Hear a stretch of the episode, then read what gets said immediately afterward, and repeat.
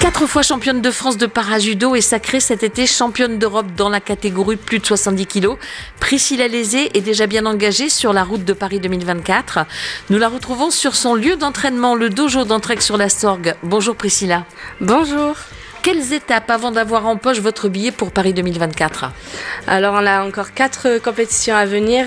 Il faut qu'on fasse euh, des résultats sur ces quatre prochaines compétitions, être dans les huit premières, euh, enfin en tout cas moi en espérant être dans les quatre premières. Euh, pour être donc sélectionné, mais on va dire pour vous c'est presque déjà fait. C'est pratiquement fait parce que j'ai fait championne d'Europe et septième au championnat du monde. Bon septième c'est pas la place attendue mais euh, pour mon âge c'est plutôt bien. J'imagine que participer au, JO, c'est finalement l'objectif de toute une carrière sportive. C'était mon objectif, enfin, ça reste toujours mon objectif parce qu'on n'y est pas encore, mais euh, c'est dans moins d'un an et j'ai toujours dit que j'arrêterai pas les compétitions tant que j'ai pas participé aux Jeux paralympiques. Et euh, le jour euh, va bientôt arriver. C'est quasi demain, quoi. Cerise sur le gâteau, c'est chez nous, c'est en France. C'est en France, ça représente beaucoup. Hein. Déjà, on représente le Vaucluse, le club, le village, et on représente surtout la France. vous pratiquez ce sport depuis euh, toute petite, hein, vous marchiez à peine. Finalement, c'est une histoire de famille, le judo chez vous.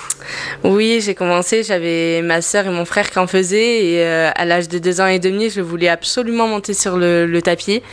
Mon professeur était pas très d'accord au début. Après, il a dit Bon, essaye, tu verras, euh, ils sont plus grands que toi, tu vas te, te faire battre euh, en deux secondes. Et finalement, euh, je suis toujours restée, j'ai toujours le même professeur, je m'entraîne toujours au même endroit et, j'en fais. Je suis très forte maintenant. Vous avez commencé avec les, tout petits, j'imagine? J'ai commencé avec les 6-14 ans. À deux ans et demi À deux ans et demi. ah ben, il faut toujours prendre les plus grands que soi pour progresser, mais là, c'est ce que j'ai fait. Ah oui, c'est quand même euh, osé hein, d'y arriver. comment vous êtes arrivé à, rester dans, ces groupes euh, d'enfants déjà à 6-7 ans? Parce que je suis quelqu'un d'hyperactif et euh, j'aime bien rester avec les plus grands que soi. Donc, du coup, ouais, j'aimais bien. En plus, il y avait mon frère et ma soeur, donc ça me mettait encore plus d'ambiance. Vous êtes malvoyante suite à un choc émotionnel? Enfant, racontez-nous. Oui, j'ai perdu la vue à l'âge de 8 ans suite à un harcèlement scolaire. J'ai été harcelée euh, psychologiquement, vu que c'était une petite école. Je me suis très vite attachée aux personnes et en plus c'était ma meilleure amie qui m'a harcelée. Et euh, ça m'a déclenché un choc émotionnel et ce choc émotionnel euh, m'a déclenché ma maladie qui est le syndrome de Sargat. C'est quand même violent à 8 ans d'être harcelée. Oui, c'est violent, mais malheureusement, au plus les années passent, au plus ça commence tôt. C'est vrai que moi, de ma génération, avant, on n'en parlait pas autant.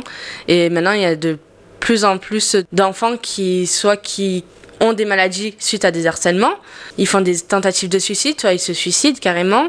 Enfin, il y a plein d'autres trucs comme ça qui font que il faut que les établissements et même les parents, ils en prennent conscience de tout ça. Alors justement, on en parle beaucoup hein, ces derniers mois, depuis la rentrée encore plus du harcèlement scolaire.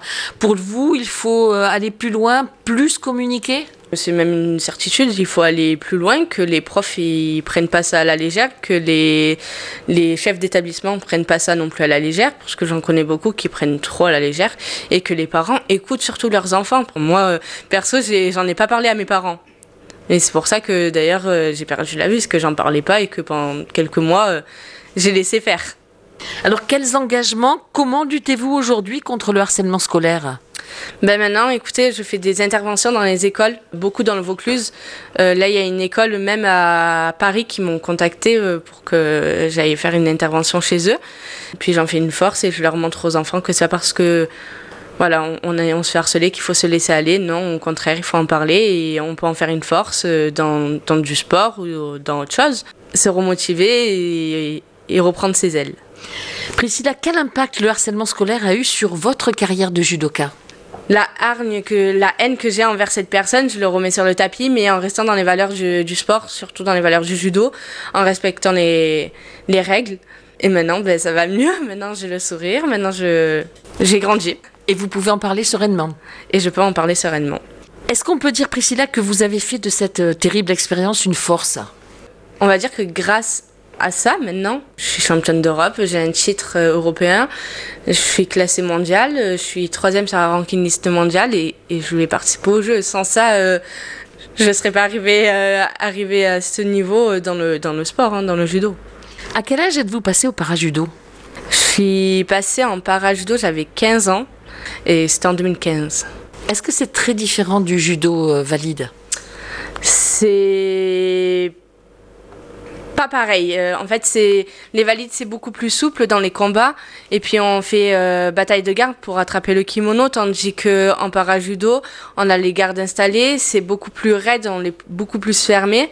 Et après, euh, pour les sorties tapis, pour pas qu'on se prenne des pénalités, on a un mot en japonais que l'arbitre nous dit pour revenir au milieu. Donc l'arbitre se met au milieu du tapis et il nous dit jogai, donc ça veut dire bordure tapis. Et c'est à nous de se remettre sur le carré.